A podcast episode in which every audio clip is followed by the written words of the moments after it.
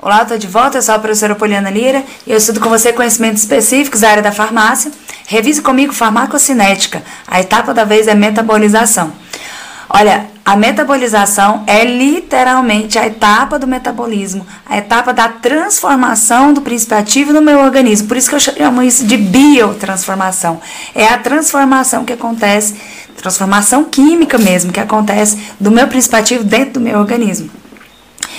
Bom, vamos imaginar então que é uma reação química que acontece dentro do meu organismo e aí reação química vai remeter a quê? A laboratório, né? Então, essa reação química ela pode acontecer em vários locais no organismo, pode acontecer no pulmão, pode acontecer no cérebro, pode acontecer no rins, pode acontecer no sangue, mas ela acontece principalmente no fígado. Então, o local onde acontece essa metabolização ou essa biotransformação é bastante importante, tá? Então, fígado é o principal local, beleza? Ótimo. O que mais que é importante, professora? É importante entender para que, que isso acontece, né? É aquela história que eu sempre falo quando a gente vai estudar farmacocinética. Olha, se eu tomasse um medicamento, ele ficasse agindo para sempre no meu organismo, seria um desastre. Imagina, um anticoncepcional que você toma uma vez, acabou, nunca mais vai poder engravidar. Né? Então, não, há exemplo aí do. Eu adoro esse exemplo do anticoncepcional, né? mas quase tudo, quase todos os medicamentos. Eu preciso inativar esse princípio ativo. Ele precisa atuar no meu organismo, de certa forma, até ele é, me, me dar o que eu preciso. Né? Depois ele precisa ser eliminado. Então, a primeira ideia, o primeiro grande objetivo da metabolização é inativar. Então, via de regra, a, meta, a metabolização ela acontece para quê? Para inativar o princípio ativo. Agora, para os profármacos, ela vem para ativar. Então, regra geral, metabolização inativa o fármaco, que é naturalmente já ativo. Agora, pode ser que eu esteja falando de um profármaco. Se for um profármaco, eu preciso da metabolização para quê? Para ativar esse fármaco, beleza? Além disso, uma outra coisa, uma outra função, né? Além de é, é, ativar ou inativar o fármaco, uma outra função da metabolização é preparar esse princípio ativo para ser eliminado, né? Para tirar ele do meu organismo, beleza? Então, a a segunda etapa, normalmente, da, da metabolização é justamente a conjugação do meu metabólito a alguma substância que vai facilitar a eliminação dele. Tá? Ou seja, já falei segunda etapa. Significa que a minha metabolização ela acontece em etapas. Eu vou ter as reações que eu chamo de fase 1 e as reações que eu chamo de fase 2.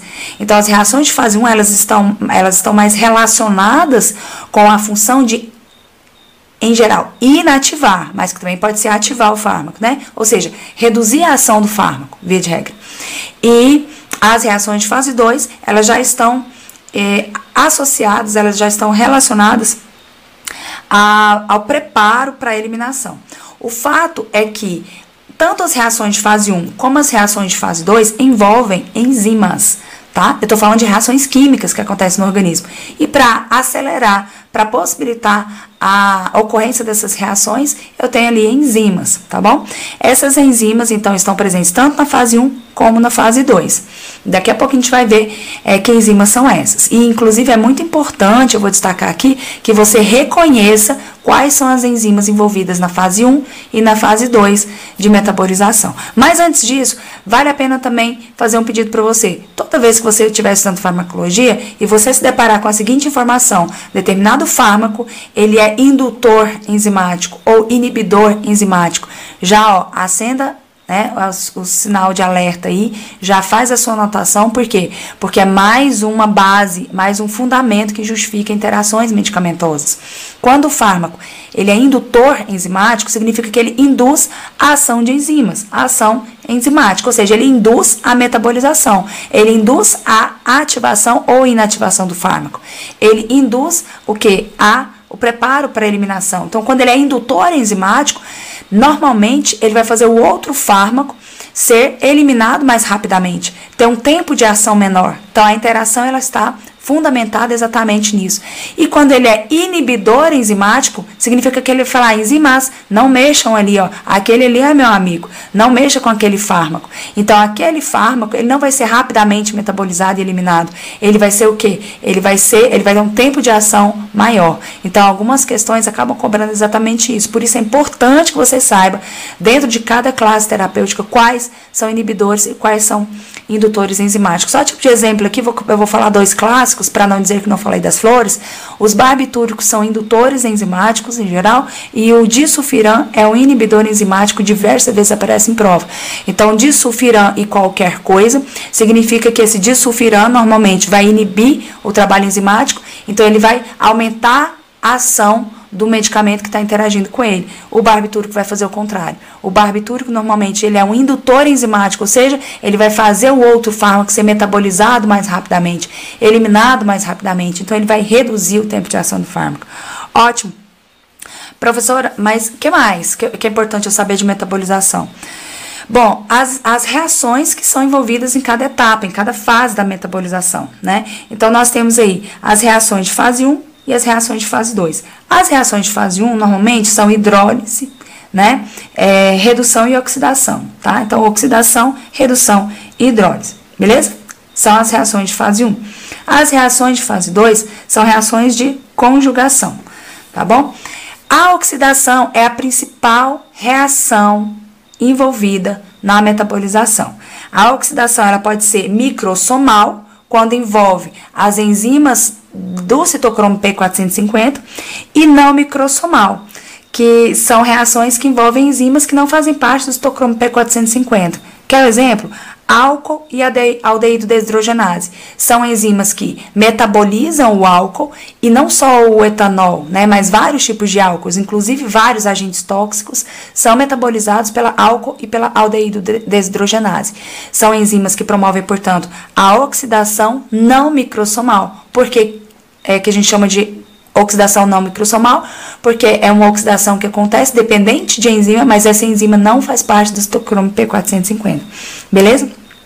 Redução normalmente vai acontecer com fármacos que têm o, a estrutura química é, com, com anel aromático presente, é, e a hidrólise normalmente acontece com ésteres ou amidas. Tá? Então, é, mas via de regra ali a gente vai ter a oxidação como principal uh, reação de fase 1, beleza?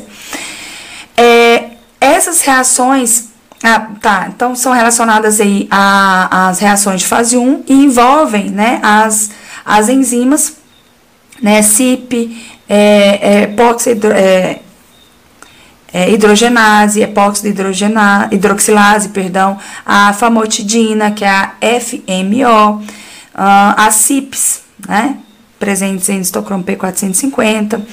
É, e aí a gente vai ter uma sequência de enzimas envolvidas com as reações de fase 2, que são reações de conjugação. O que é conjugação? Conjugar. Conjugar é ligar, tá? É somar uma coisa com a outra.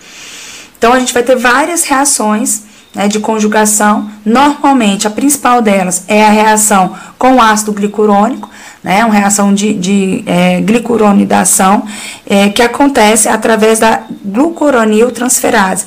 Então, olha, eu vou fazer um, vou dar um, um bizu aqui. Toda vez que tiver transferase dentro de metabolização, a gente vai relacionar com reações de fase 2, tá? Porque significa que essa enzima está transferindo algum grupo químico para grudar no meu fármaco e tornar ele mais facilmente eliminável, tá bom? Então, glicuroniltransferase, é, sulfotransferase, glutationa S-transferase, N-acetiltransferase, metiltransferase, são enzimas envolvidas nas reações de fase 2. Enzimas que são envolvidas então em reações de é, conjugação e essas reações acontecem no citosol. Isso é uma coisa que também é, diversas vezes aí é, é cobrado em prova, tá bom? Bom, em relação à metabolização, eu quase ultrapassei aqui o meu tempo também, estou chegando quase a 10 minutos, mas espero ter contribuído, pelo menos destacado aí os principais pontos a serem revisados é, nesse tópico aí do seu edital. Então, vou encerrar esse podcast e volto nos próximos, dando sequência, estudando com vocês conhecimentos específicos da área da farmácia. Até mais, tchau, tchau.